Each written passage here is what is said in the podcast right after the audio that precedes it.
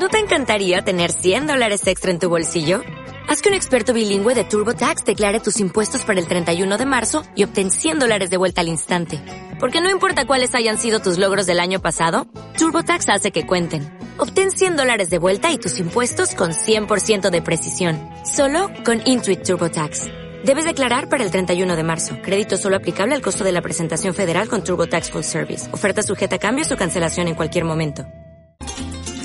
Sin formato, un espacio para el debate sobre educación, cultura, deportes y política. Sin formato, todos los lunes de 10 a 11 de la mañana por Ecos 93.9, conducido por José Alberto Escalona Tapia.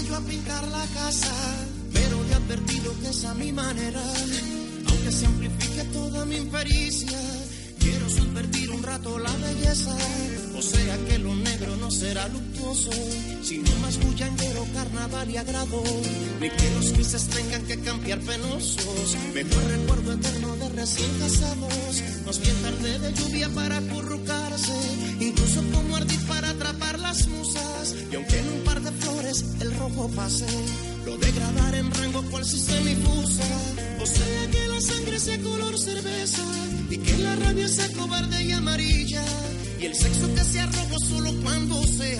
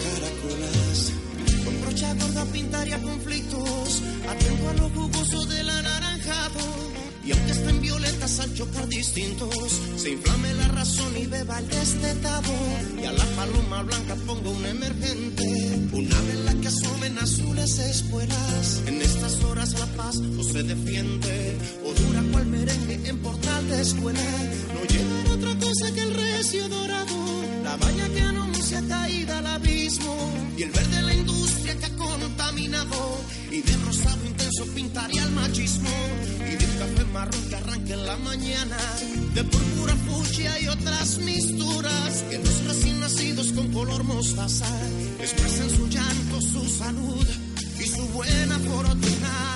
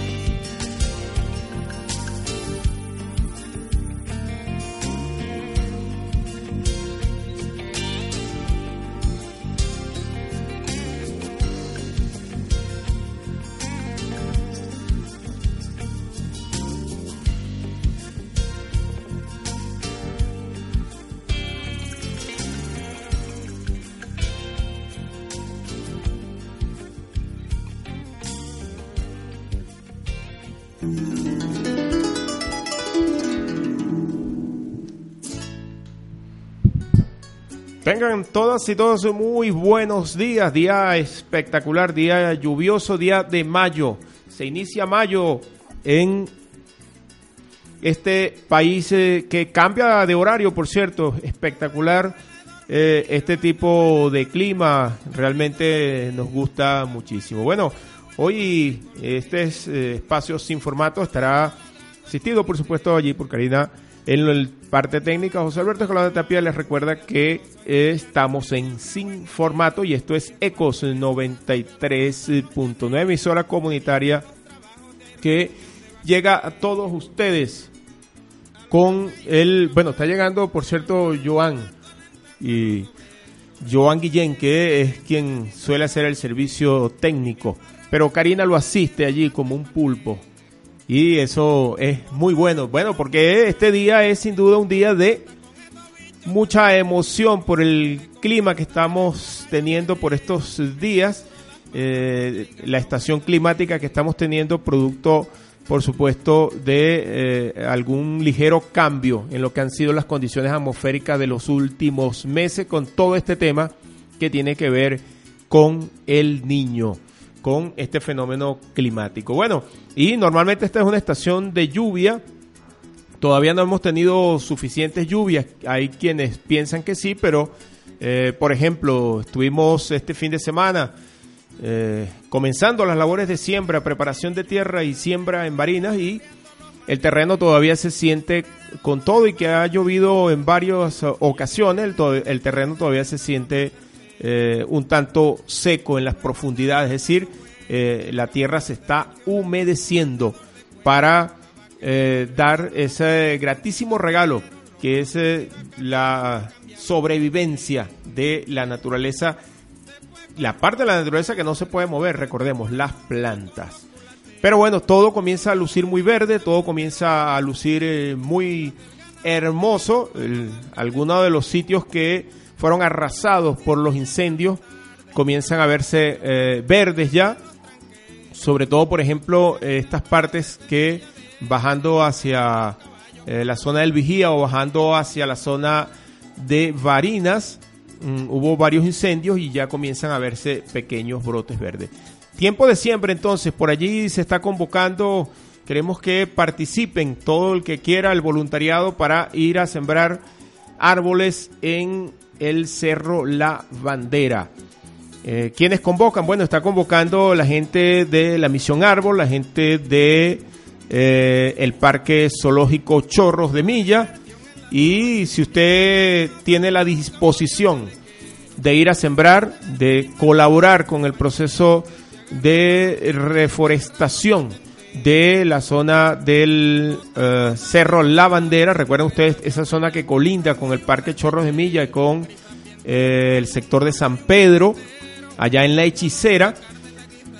Bueno, manifieste su voluntad en las oficinas de la Misión Árbol, allí en la sede del Ministerio de Ecosocialismo y Aguas, eh, por la entrada por el Hospital del Seguro el Hospital del Instituto Venezolano de Seguros Sociales, allí en la Avenida Las Américas, usted entra por esa eh, por ese lado de allí, luego baja unos cuantos metros y allí va a ver la sede de Imparques y del Ministerio de Ambiente o Ministerio de Ecosocialismo y Aguas. Así que eh, esta semana se arrancan lo que va a ser la siembra en este sector. Eh, siembra de varias especies de árboles, varias especies de arbustos inclusive, y bueno, lo interesante es repoblar la zona y bueno, comenzar a tener mucho cuidado. Si usted tiene la posibilidad de sembrar en algún otro lado en su comunidad, hágalo. No solamente plantas ornamentales, no solamente árboles, sino también cosas para comer, que es muy importante. Eh, así que este es tiempo de siembra, tiempo interesante, como decíamos hace eh, ocho días exactamente, eh, abril, mayo son tiempos de reencuentro, tiempos de eh, rehacer muchas cosas y qué mejor que hacer rehacer cosas en el ámbito agrícola, agrario. Esto es eh, realmente importante. Bueno, y el tema del día de hoy con este intro es el uso del cambio horario o el cambio de hora. Eh, por allí nos contaron que Joan justamente llegó tarde porque eh, eh, tenía en su reloj todavía las 9.30 y ya eran las 10. Pero bueno, eso le ha pasado a mucha gente, inclusive en los medios de comunicación, así denominados. Pese a que empresas, las empresas telefónicas hicieron el cambio automáticamente a las 2.30 de la mañana. A las 2.30 de la mañana eh, se adelantó el reloj hasta las 3. Con lo cual, eh, el, digamos, el amanecer de hoy coincidió un poco más con la luz. Estamos hablando de las 6 de la mañana. Eh, por tanto, las 6 de la mañana de hoy fueron un poco más claras que la del día de ayer. ¿Qué quiere decir esto? Bueno, que el ajuste en la hora se hace y yo lo conversaba acá en la radio antes de iniciar el, el espacio que esto debería convertirse en eh, cultura para nosotros los venezolanos. Hacer dos cambios de horario al año, lo cual no es nada grave, eh, simplemente que la gente se acostumbre a hacerlo, para hacer que nuestro tiempo eh, de trabajo, que nuestras labores coincidan mejor con la luz. y ustedes, todo el que vive en este país sabe muy bien que hay épocas del año donde a decir de la gente, oscurece más temprano y aclara más temprano, y otro tiempo en el que eh, se invierta esa, esa percepción. Bueno, eso pasa porque nosotros no hemos asumido desde hace muchos años, porque tenemos una cultura del derroche energético, no nos interesa, ahora nos tiene que interesar porque la energía se ha vuelto uh, escasa. Y bueno, eh, acostumbrarnos a dos cambios de horario como lo hace buena parte de los países cercanos a nuestro sistema eh, horario o a, no, a nuestra ubicación de acuerdo con el meridiano de Greenwich. Eso quiere decir entonces que eh, deberíamos prepararnos un acuerdo nacional, no solamente para el uso eficiente de la energía, sino para, no, para asumir que vamos a tener dos cambios de horario al año. Uno para hacer, eh, digamos, para retornar el horario donde eh, el, sol sale un poco más tarde y otro para retornar a donde el sol sale un poco más temprano y lo, que hacemos es ajustar de tal manera que siempre, siempre las 6 de la mañana, por ejemplo, coincidan ya con el albor, con el inicio de la salida del sol. No hay que formar ningún escándalo, hay mucha estupidez en las redes sociales. Ayer leíamos unos cuantos mensajes que tienen que ver hasta con brujería. Yo siento que en este país estamos en un nivel de imbecilidad que ya no se soporta, sobre todo en la gente que se maneja en telefonía móvil, que se maneja en las redes. Eh, en Colombia se hizo el cambio y no pasó absolutamente nada. Los medios lo promocionaron, eh, la gente cambió su reloj y bueno, no pasa nada. Eh, en otros países del mundo esto ocurre, simplemente hay que anunciarlo, decirlo, cuáles son las razones y ya. hasta la hora, habían mensajes en las redes sociales que decían que hasta la hora era una cosa pensada por la brujería, los babalaos y una serie de imbecilidades. Yo digo que hay mucha gente sin hacer nada, definitivamente. La gente tiene que ponerse a hacer cosas, cosas interesantes que le permitan ocupar su mente en, en, eh, tareas productivas para sí mismo y para el país, no en cosas tan imbéciles como esta. Eh, inclusive, algunos del sector... Eh, eh, o ligados a lo que se denomina el chavismo, dicen que Maduro cambió la hora para diferenciarse de Chávez.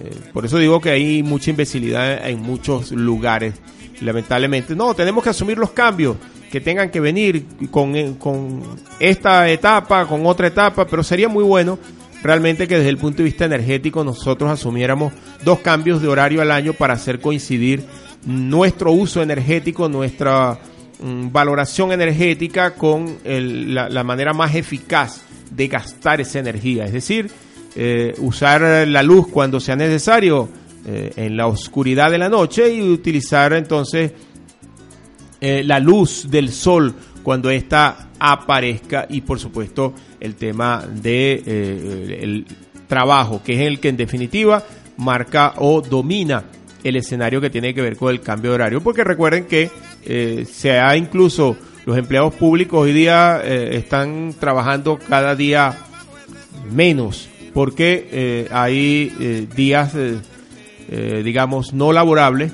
para garantizar que se ahorre energía. La pregunta que todo el mundo se hace, por supuesto, es, claro, si no están abiertas las oficinas, la gente se queda en su casa.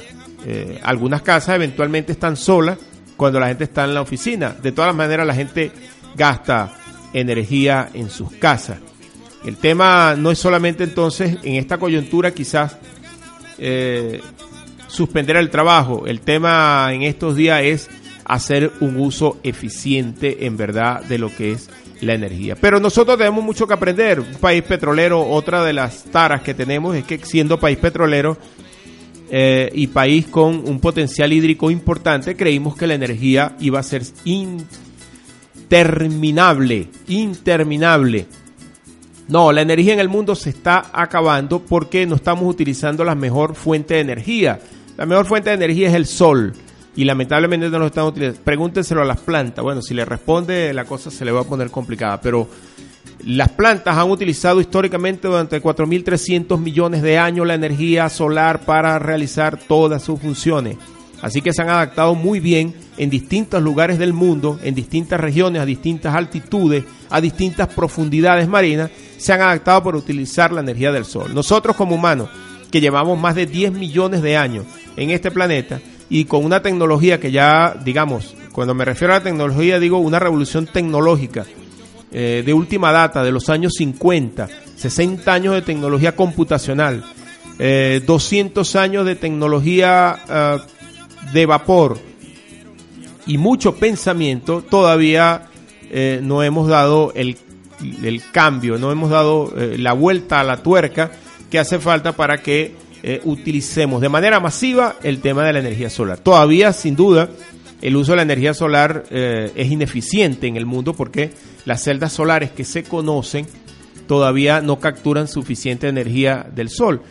Pero, pero debemos entender que ese es el futuro, el uso de la energía solar. Digo, si queremos salvar el planeta, recuerden que eh, estamos eh, en una situación complicada que tiene que ver con nuestro modelo de desarrollo.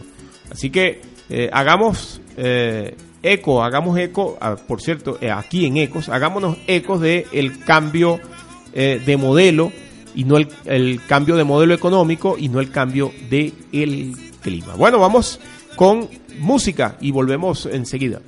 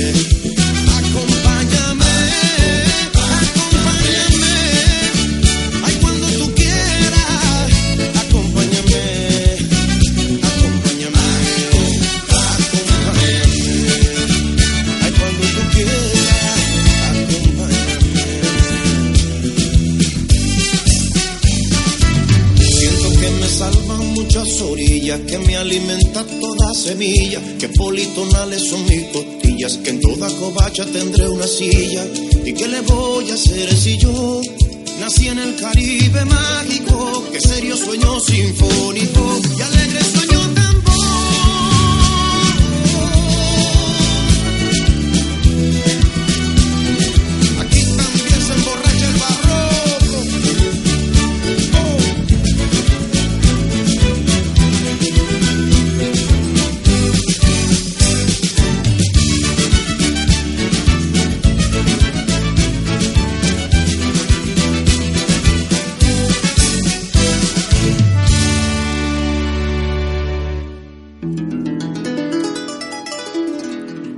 Acompáñame. Y es que la música del día de hoy, cortesía de Joan Guillén, que es quien la está colocando, es eh, cortesía máxima de Buena Fe. Comenzamos con Fabelo y ahora acompáñame, acompáñanos en esta hermosa tarea de recuperar el ambiente. Por eso les recuerdo que quienes quieran participar en las jornadas de arborización, eh, manifiesten su voluntad de hacerlo a través de la misión Árbol y la gente ligada al Ministerio del Ambiente y el Parque Zoológico Chorros eh, de Milla. Bueno, eh, en estas eh, tareas, por cierto, de manifestación de voluntad, sucede que comenzaron a recoger firmas para lo que pudiera ser el referéndum, como lo decíamos aquí en el mes de diciembre. Esa era una de las opciones y, esa opción ha comenzado a caminar con la recolección de firmas. Eh,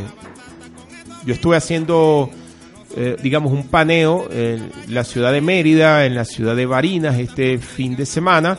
Y bueno, se ve muy poca gente firmando, pero esta es, recuerden ustedes, de acuerdo con lo planteado tanto en la Constitución como en las leyes de la República, este es el primer paso. ¿Qué quiere decir? Que las personas van, firman, luego esa información, esas planillas las recibe eh, el órgano encargado, que es el CNE, y una vez eh, recibidas esas planillas, se convoca, el CNE debe convocar a los firmantes a manifestar su voluntad eh, de forma explícita a través de su huella. Recuerden que, de acuerdo con lo planteado en la Constitución, la solicitud de un referéndum es una manifestación de voluntad, no es un sufragio en sí mismo. Lo cual quiere decir que quienes quieran manifestar su voluntad, eso es público y notorio. Cada quien manifiesta su voluntad. Bueno, y son alrededor de 197 mil firmas, el 1% del padrón electoral, lo que tiene que recoger eh, la oposición y que luego eso va a ser refrendado eh, en lugares apropiados, por supuesto, porque eh, imaginamos que esto, esto no se ha hecho. Recuerden ustedes que cuando se hizo el referéndum en contra del presidente Chávez, no se tenía un reglamento de referéndum. Era una falta grave en aquel momento. Hoy día se tiene un reglamento de referéndum. Por tanto, está absolutamente claro lo que hay que hacer. Recoger las firmas, llevar las planillas al CNE. El CNE convocará eh, en diferentes lugares, en las sedes del CNE posiblemente, en algunas plazas, en algunas escuelas, no lo sabemos, eso es decisión del CNE, pero en lugares públicos el CNE eh, colocará todo su sistema para que las personas que firmaron eh, manifiesten esa voluntad que han tenido de firmar. Si esos dos pasos se cumplen, el CNE, de manera correcta, el CNE deberá convocar un referéndum revocatorio para eh, la figura del presidente Maduro. Y bueno, de ahí en adelante se iniciará un proceso en el cual eh, ambas eh, facciones en conflicto, en enfrentamiento político, deberán vertir entonces lo que va a ser su campaña. unos, la oposición, por supuesto, para salir de Maduro y, por supuesto, los factores del gobierno para conservar el poder. Bueno, esa es la, eh, la circunstancia en la cual andamos y eh, es algo positivo, es algo de la democracia. Significa que la democracia está funcionando para los que hablan de dictadura en distintos niveles gubernamentales. Vamos con música y volvemos eh, enseguida.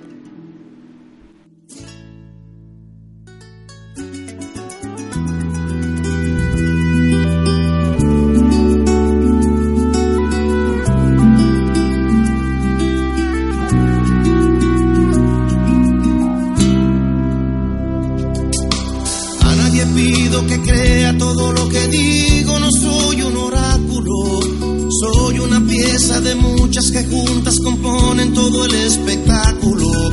Nunca aspiré a que desfilen por todas las líneas de mi pensamiento. Ojalá que te construyas en tus experiencias y tus sentimientos. No compro el pan que me llevo a la boca con esto que creo mi vergüenza. Amo el sinfín de saberes entrando y saliéndome de la cabeza. Lucho con todas mis fuerzas para que no crezca mi lado ladino. Canto pa' que una tormenta vaya acompañándote por el camino. Hay quien tiene enemigos que derrotar, puentes que levantar, cuerpos que curar. Pues yo tengo, yo tengo el papel en blanco. Donde me invento, me borro, me vuelvo a tachar, me compongo, desarmo y me vuelvo a armar. Mi credo, mi reto, mi acecho, papel en blanco, papel en blanco. Nadie me hirió tan profundo que tras dos canciones no haya perdonado. Ya no proclamo ser nada que haga un par de años no haya practicado. Cada regalo que me ha hecho la vida venía dentro de un problema. Pades y patadas que honran y loas que soledad me acompaña, pero entre proyectos casi nunca crece el pegamento de las almas, los comunes intereses. Nunca le he pedido a Dios, pues nos dio bastante si es que me está oyendo. Solo le pido a la muerte, permita acabar el concierto.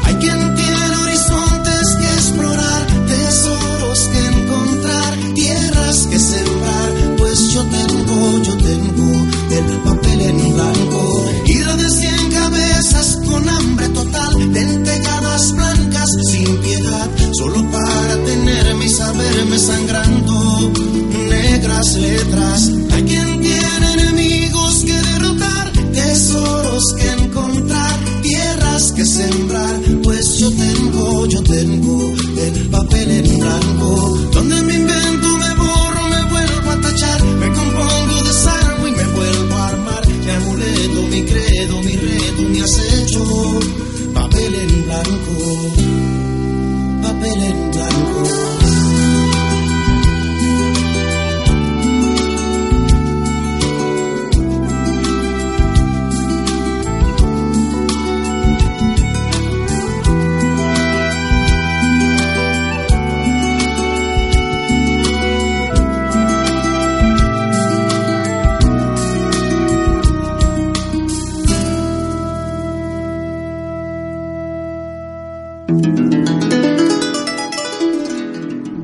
Papel en blanco.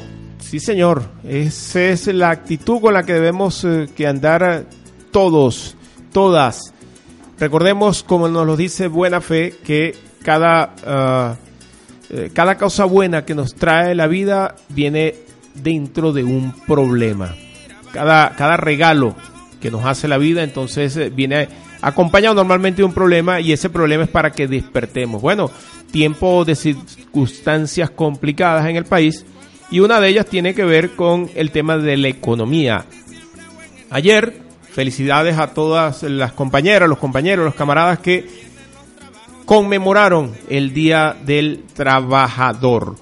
Y el Día del Trabajador ha sido tradición que se aumente el sueldo en los últimos años. Y vaya que en los últimos dos, tres años ha, mm, han tenido que aumentarse el sueldo de manera mucho más reiterativa porque tenemos una situación de inflación casi que incontrolable. Conversaba ayer con varias personas que cuya percepción que se está teniendo ahora sobre el aumento del sueldo es que con el aumento del sueldo aumenta todo. Ah, claro, el problema no es que aumente todo, el problema es la, ah, la proporción en lo que aumenta todo. Entonces, por ejemplo, eh, en la semana pasada yo recuerdo que el, precio del cartón de huevo en un determinado local que los vende cambió tres veces en lo que digamos, en lo que recorrió la semana. En lo que recorrió la semana. Es decir, lunes, miércoles y viernes tuvo tres precios diferentes. Y eso tiene que ver con qué? Bueno, con una economía eh, muy mal planificada desde hace montones de años, tiene que ver con una cultura especulativa, eh, pero fundamentalmente tiene que ver con esta coyuntura que tiene que ver con eh, el déficit, enorme déficit en actividades productivas, que bueno, a través de las medidas que está tomando el gobierno se intenta refabricar, pero recordemos que los medios de producción están en los sectores poderosos que justamente quieren la salida del gobierno. Esto es eh, un pulseo entre el gobierno y las, eh, eh, digamos, las compañías que hacen distintos tipos de lobby a nivel nacional e internacional. Y como curiosidad de estos elementos, conversaba con uno de mis primos el día sábado y me decía, mira, él trabaja en una empresa en Barinas que surte grano, grano, eh, digamos, eh, sin procesar agroindustrialmente. Y mi primo me decía que el, sigue siendo eh, por estos días el principal comprador de grano, empresa Polar. fundamentalmente concentrado por estos días en la venta esta empresa, que es una empresa del Estado, una empresa, digamos, que recibe el, la zafra de los agricultores en la zona del municipio Alberto Albelo Torrealba, pero que también recibe eventualmente eh, importación que hace el gobierno. Y entonces, bueno, el principal comprador sigue siendo Polar, a través, como digo, de, una empresa subsidiaria, filial de Polar, que es Primor, que compra el arroz, y eh, otra empresa subsidiaria que es la que hace la harina de maíz precocido. Entonces uno se pregunta, bueno, ¿y cuál es la circunstancia entonces en la cual se nota en los medios un enfrentamiento entre empresas polar y el gobierno si al final buena parte del producto nacional o importado le llega a polar mediante el gobierno? Curiosidades de la ciencia, diría el doctor Lupa. Y, forma parte de esos esquemas en los cuales lamentablemente tendríamos que asumir, tenemos que asumir eh, como autocríticos que hemos fallado terriblemente en la conformación de unidades productivas. Se intentó crear, pero como decía, la cultura de la pereza, en algunos casos, la cultura del aprovechamiento en otros y otros elementos de la cultura han hecho que muchas empresas creadas por el Estado terminen fundamentalmente eh, quebradas o ineficientes porque eh, la gente no hace el trabajo que les corresponde hacer. Y luego, por supuesto, toda la culpa del gobierno, si bien el gobierno tiene una culpa importante dada la falta de valoración de la gestión, es decir, de evaluar la gestión de trabajo. Pero en definitiva, eh, un tema cultural que debemos superar de cara a lo que va a ser la economía de este país en los próximos años. Así que todos debemos producir un poco, bien por las razones estas que, tienen que ver con la llamada guerra económica, bien por las razones también de la transformación del modelo productivo. Conversaba con mis estudiantes la semana pasada y me decía un estudiante eh, una expresión interesantísima. Bueno, se ha comenzado a ver, entre comillas, se ha comenzado a ver harina de yuca. Bueno, increíble. Es decir, un país que ha producido yuca durante 200 años o más, al menos desde el punto de vista ah, de decir, hablar de la colonia y de lo que ha sido nuestro proceso independentista, y que recién en estos últimos meses, años, se haya comenzado a ver la harina de yuca como una opción para eh, el consumo humano. ¿Qué les parece? Para los que no lo saben, buena parte de la harina que, de yuca que se fabricó aquí históricamente se utilizaba para el consumo animal. Consumo animal. Y habría que ver, los que no lo han probado, pruébenlo, el pan eh, de harina de yuca es espectacular. Y si lo mezcla con un poquitín también de harina de trigo, bueno, espectacular. Todos esos son productos espectaculares cuya cultura, insisto, la cultura esta de comer pan de trigo nos ha mantenido de espaldas al precipicio. Si nos empujan un poquito, caemos por allí. Bueno, pero eso está cambiando. Lamentablemente, como digo, ni los medios ni los sistemas productivos ayudan mucho. Y bueno, y desde el gobierno se han cometido montones de errores. Pero bueno, todos estamos en la obligación de aportar algo. Y les digo que eh, eh, seguramente en los próximos años vamos a ver los anaqueles de los abastos muy transformados en este país, independientemente de las cosas que ocurran y lo que esperamos es que siempre haya la idea justamente de la transformación económica. Así que bueno, le reiteramos el saludo a todos los trabajadores, a todas las trabajadoras, porque eh, son tiempos difíciles para los trabajadores, pero se están haciendo cosas para que todos tengamos no solamente una mejor calidad de vida, sino una mejor opción de ver la producción de este país, de hacer de este país un ámbito productivo. Vamos con más de buena fe y volvemos.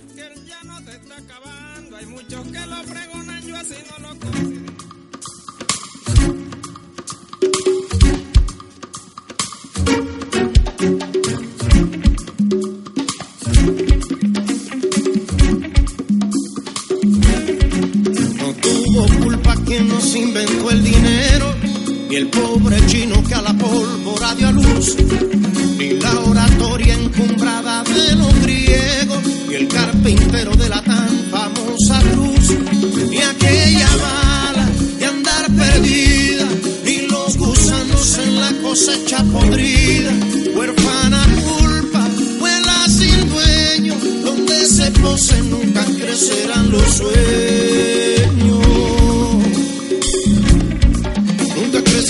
Nunca crecerán los sueños. Tuvo culpa el papel por lo que aguante, ni el instrumento por el disonante acorde, ni las costuras para que se ve elegante,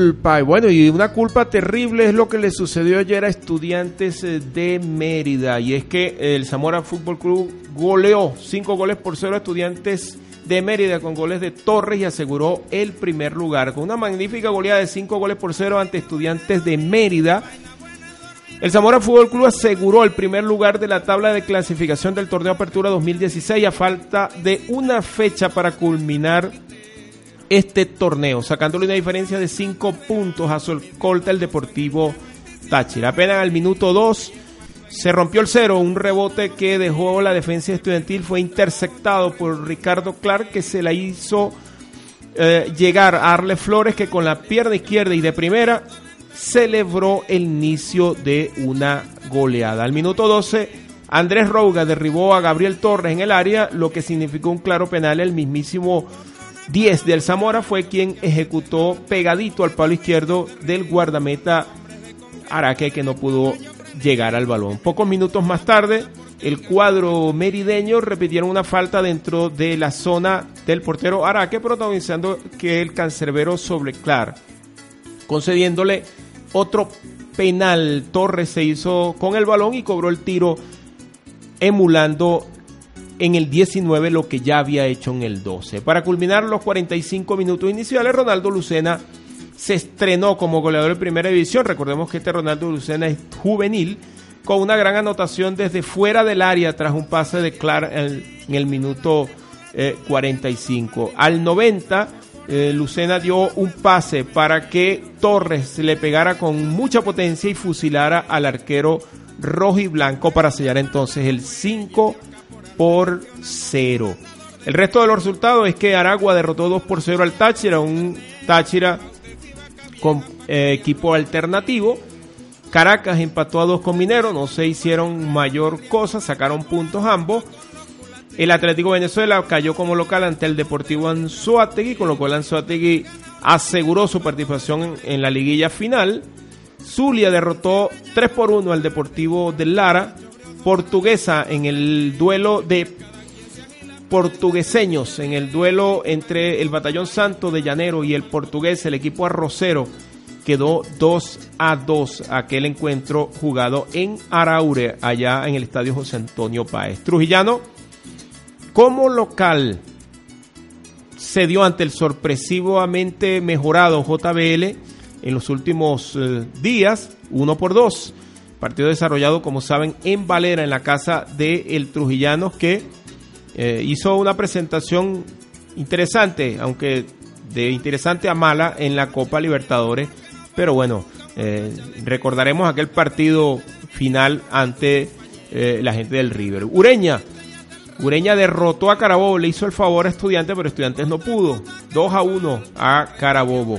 Monagas que comienza a pareciera despertar, bueno, despierta ratos y se queda dormido otros cuatro partidos, derrotó unos por cero a Petari. El Deportivo La Guaira derrotó al otro Estudiantes, pero el de Caracas, dos goles por uno. Así las cosas, la tabla de posiciones deja al Zamora en el primer lugar con 40 puntos, Deportivo Táchira en la segunda ubicación con 35, Deportivo Anzoátegui con 31 es tercero, Mineros de Guayana con 30 puntos es cuarto, Deportivo La Guaira es quinto, también con 30, diferencia de goles, Caracas tiene 27 en la sexta posición, en la séptima está el Aragua con 26 puntos también y en la octava cierra Trujillanos que se dio terreno ante el JBL, 26 puntos.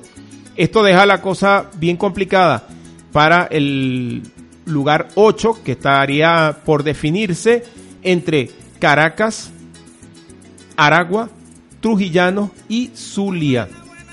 Aunque creemos que Carabobo ya no tiene ninguna opción, puesto que Carabobo eh, ganando haría 27 puntos y el Caracas perdiendo lo superaría por gol a veraje. Entonces, eh, a menos que, por supuesto, eh, el, el, Caracas sea horriblemente goleado.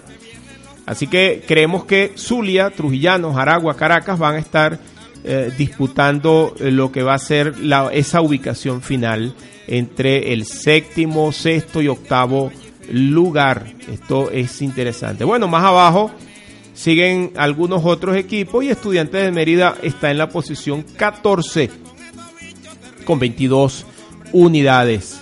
Mm, no está tan lejos de los puestos de descenso donde en este momento Portuguesa, Llaneros, Petares y Estudiantes en ese orden con 16 puntos Portuguesa y Llaneros, los equipos de el estado portuguesa y Petare y Estudiantes de Caracas, dos equipos de la capital se disputan el sótano, el lamentable sótano de la tabla acumulada. Bueno, ese es el fútbol profesional venezolano y otro deporte que está, eh, aparte de la, clasificación de nuestros atletas a las Olimpiadas de Río, otro deporte que está por estos días en su fase final es justamente la Liga de Baloncesto Profesional. Eh, y es que Bucanero venció a Marinos y empata la final en la División Oriental. Con una fuerte defensa y un gran juego interior, la Guaira pudo salir airoso en la caldera del Diablo. Con un gran juego desde la pintura y amparado en una fuerte defensa, Bucaneros de la Guaira derrotó a el equipo de Marino Anzuategui por ventaja de 81 a 77 en la caldera del Diablo de Puerto La Cruz para así empatar a una victoria por bando la final de la conferencia oriental, mientras que en un súper emocionante partido, súper emocionante partido que terminó relativamente tarde el día de ayer.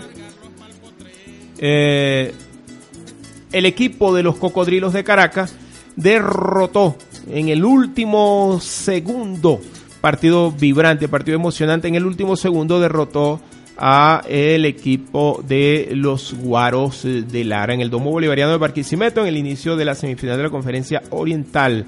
Y es que justamente ahora la serie queda 0-2, digamos. Eh, barrió el equipo de Cocodrilos a los Guaros y los Guaros de Lara van a tener que ir a Caracas a enfrentar el público caraqueño y este equipo de Caracas que eh, le está yendo muy bien, este eh, equipo Saurio, así denominado. Bueno, entonces ambas conferencias, recuerden que quienes ganen acá eh, van a ser los mm, que llegarán a la final de este hermosísimo deporte del tabloncillo y la pintura que es el baloncesto profesional de eh, Venezuela. Bueno, con esto vamos a nuestra acostumbrada sección de esta hora y es la historia del tiempo.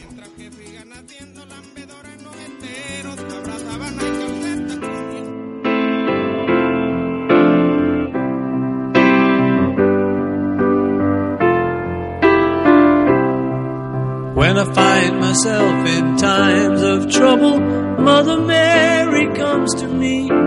speaking words of wisdom, let it be. And in my hour of darkness, she is standing right in front of me, speaking words of wisdom, let it be. Let it be, let it be, let it be,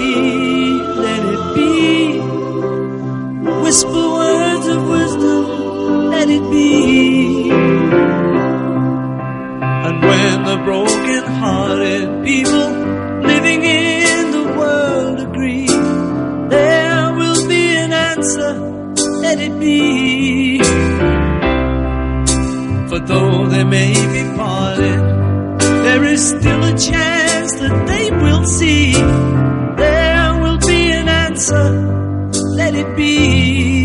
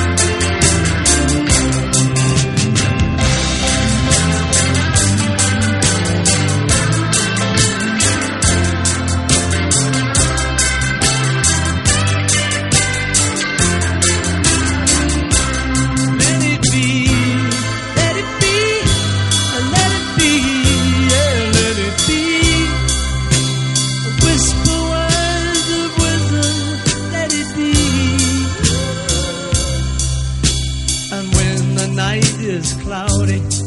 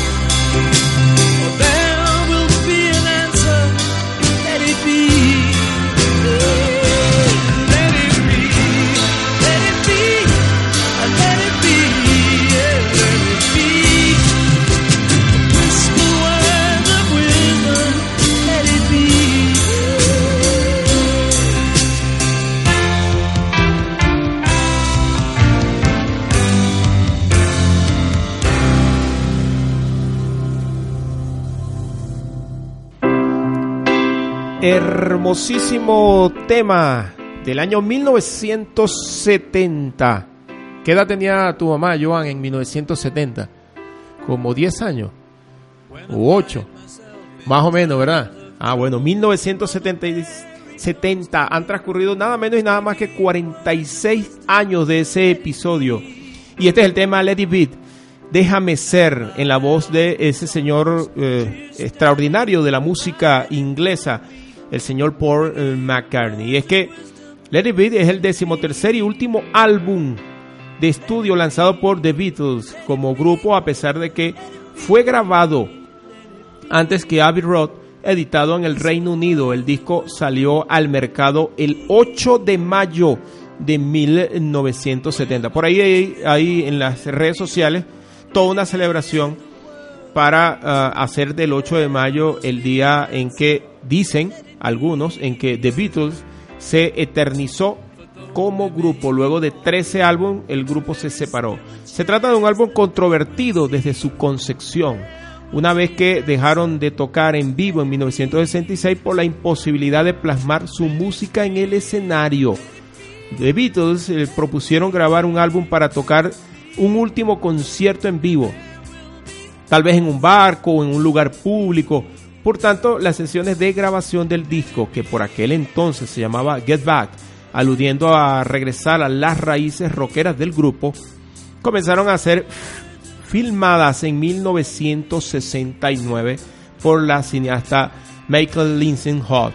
Los ensayos entonces eh, fueron tensos con constantes discusiones entre los miembros del grupo que se separaba y que desde sus discos anteriores denotaban ya una convivencia cada vez peor y más hostil entre ellos. De acuerdo con una idea de Lennon, que es uno de los grandes compositores de este grupo también, se decidió que el grupo se tomara una foto de la banda mirando hacia abajo de la escalera del bloque EMI, la sede de la oficina de Manchester Square en Londres, haciendo alusión a la uh, Please Please Me como un significado de volver a su inicio. Sin embargo, tal foto fue usada para el disco eh, recopilatorio de The Beatles entre 1967 y 1970. Para la mezcla del álbum se contrató al ingeniero Glyn Jones, quien en marzo del 69 produjo un acetato contando con algunas nuevas composiciones de McCartney, pero el al mostrárselo a la banda, los miembros se mostraron desinteresados, aunque dicho acetato se produjo en varias estaciones de radio de los Estados Unidos. Ese mismo mes, Lennon y McCartney llaman de nuevo a John para otra mezcla de álbum, la cual se da en Olympic Studio entre el 3 de abril y el 28 de mayo, presentándole más tarde un grupo de cintas del contenido One After eh, 909 tomando el concierto en la azotea de I Got Feeling y por supuesto llevando grabaciones de otro estilo para tratar de conformar lo que indefectiblemente iba a ser su último álbum, la agrupación de Beatles que se negaba a morir por aquel año 1970 pero que finalmente lo hace. Para los que recuerdan este tipo de discos que eran de dos caras, eh, de los años 70. Bueno, eh, este tema que le hemos colocado eh, en, y que suena, sigue sonando allí en el fondo, estaba en el lado B, Lady Beat, en el lado B de aquel disco y en la posición 6. Qué interesante para los que por allí que nos estén escuchando y tengan el acetato original de esta agrupación. Bueno, sumamente interesante escuchar esto de los años 70 y qué pasaba en el mundo en 1970. Bueno, revisemos rápidamente. El 13 de febrero, en Argentina, un decreto del Ministerio de Interior somete a todas las emisoras privadas de radio y televisión al control gubernamental. ¿Qué decía la Sociedad Interamericana de Prensa por aquel entonces? Nada. ¿Qué decían los gobiernos que hablan de dictadura? Nada. Y es que eh, algunos eh, meses más tarde en Buenos Aires, en el marco, por supuesto, de la dictadura de Alejandro Agustín Lanús. Y vaya que las dictaduras son como, o fueron muy conmemoradas en aquel país, si no pregúntenselo a los argentinos que hasta un equipo Lanús tienen. Y, y, esa, en el marco de esa dictadura, la cooperativa de Crevo Viamonte entra en una quiebra fraudulenta y estafa a todos sus ahorristas. Eh, esto interesante porque buena parte de los cooperativistas que se lucraron con esto eran parte de la dictadura de Alejandro Agustín Lanús. ¿Y quién decía algo? No, interesaba la dictadura para mantener a los argentinos eh, acorralados.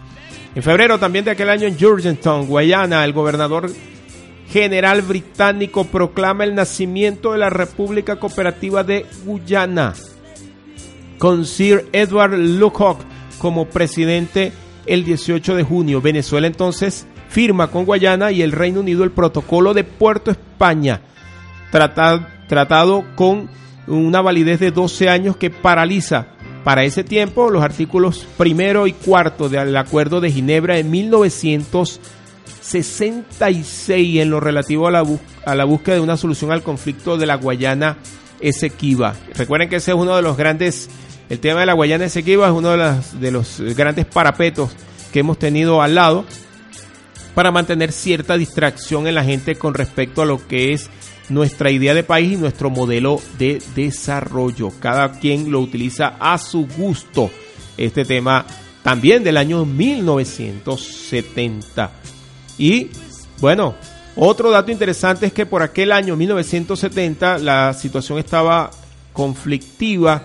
Habían una cantidad enorme de presos políticos, de presos políticos reales que eran recogidos en sus casas, algunos eran desaparecidos y a otros se los, eh, por supuesto, eh, se los eh, relacionaba con diferentes situaciones de violencia que ocurrían aquel. Tanto que el 26 de octubre de aquel año 70, la ola de desórdenes y violencia en la UCB provoca una nueva ocupación. Escuchen esto.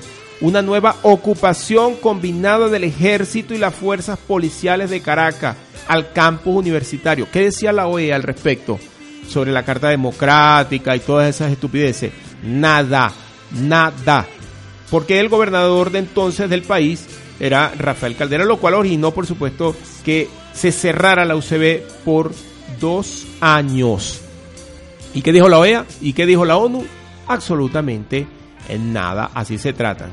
Y un detallazo con el cual queremos hacer eh, una referencia interesante de ese año 1970, y escuchen bien, es que el 30 de noviembre de ese año se hace del conocimiento público, no ocurrió en ese tiempo, ocurrió, además se filtró esta información, se hace del conocimiento público el llamado robo del siglo, en el cual fueron hurtados unos 650 mil bolívares, es decir, para aquel tiempo, unos 151 mil dólares de la oficina 112 del Palacio Blanco, para los que no saben qué es el Palacio Blanco, es el palacio adjunto al Palacio de Miraflores, ubicado a pocos metros de eh, los diferentes sistemas de protección. Los responsables, tres guardias civiles y un ladrón común, fueron arrestados tres meses después. El dinero robado, escuchen esto, el dinero robado formaba parte del salario presidencial. ¿Mm? interesante ¿ve? de aquellos días. Bueno, en ese 1970 también, el 4 de septiembre en Chile, el político Salvador Allende, candidato por la Unidad Popular, obtiene la victoria por mayoría simple. 36,3% de la elección presidencial. Era la primera vez que Salvador Allende había sido electo para gobernar su país. Meses después se declararía socialista y eso sería el fin de Allende en la presidencia de ese hermoso país llamado Chile. Bueno, y el 10 de diciembre de 1970, escuchen esto, día en que fue, fue anunciado el premio Nobel, el premio Nobel que se ganó por primera vez, por primera vez, un iberoamericano, un iberoamericano, y ese iberoamericano el 10 de diciembre de ese año, al escuchar eh, el, digamos, el, la decisión del tribunal, dijo, es solo un paso a una larga investigación. Descubrí, no yo, mi equipo, la función de los nucleótidos y azúcares en el metabolismo celular. Yo quisiera que lo entendieran, pero no es fácil de explicarlo. Tampoco es una hazaña, es apenas saber un poco más sobre este asunto. Y es que el, este premio Nobel es fundamentalmente interesante porque es el primer iberoamericano que eh, lo gana.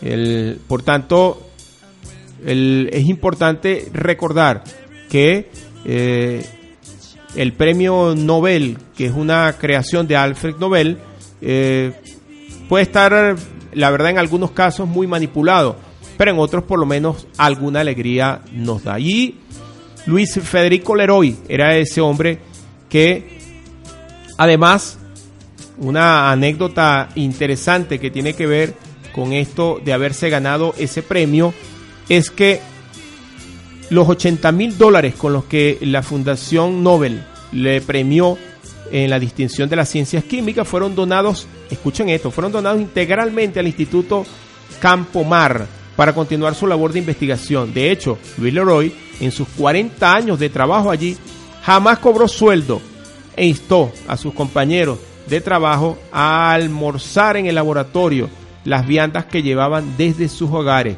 para seguir trabajando. Fue tan cuidadoso con el dinero invertido en la investigación y con lo gastado para otros fines que usó un banco al que le faltaba soporte metálico durante 20 años, atado con hilos por él mismo. Bueno, seamos como Leroy, un hombre desprendido y trabajador. Y por supuesto, él tenía el cobro de su dinero, era médico, entre otras cosas, este señor Luis Leroy, y una de las cosas que hacía era justamente cobrar el sueldo del Ministerio de Salud y todo lo demás era trabajo para el Instituto Campo Mar, que todavía existe, Instituto de Investigaciones Médicas Campo Mar. Bueno, muy interesante todo esto y eso eran los años 70, espectacular y por eso teníamos allí a esta gente de, de Beatles con el tema que escuchan eh, en el fondo. Bueno, con esto vamos despidiendo. Hoy comenzamos un poquitín tarde, también estamos terminando un poquitín tarde. Y nos acompañó allí Joan Guillén en la parte técnica, José Alberto Escalona Tapia. Les recuerda que sigan escuchando Ecos 93.9, emisora comunitaria para la organización social. Y será hasta el próximo lunes.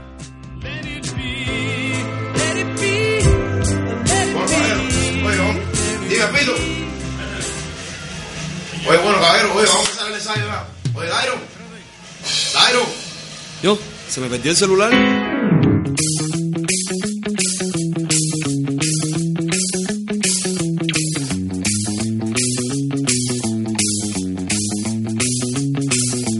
Cama que apenas aguanta la pasión de la pareja. De sello pequeño que salta y dentro de la cámara queda. Sabes, amor de mi alma, nada que hago te envenena. Todos los mares del mundo y tú eres mi única sirena. No ponga coto, quiero tu foto, quita esa cara de pena. Testimonio de los cuerpos, eslabones de cadenas. Creo que en el video se emparentan tus caderas con la propela de un barco que navega, que navega.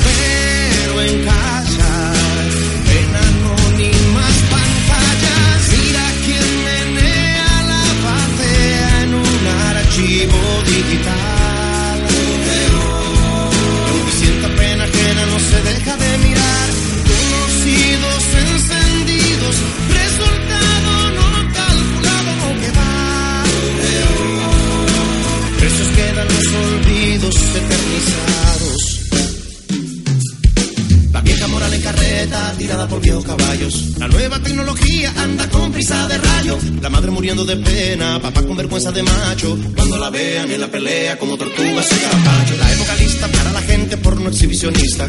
El pudor a la saga casi para moralistas. Intimidad, tesoros y la despilfarro quiero. Filma con los ojos para que recuerde con el cerebro. Soy soberano de mis desiertos y pantanos, voyeristas al descuido, atraídos por curiosidad.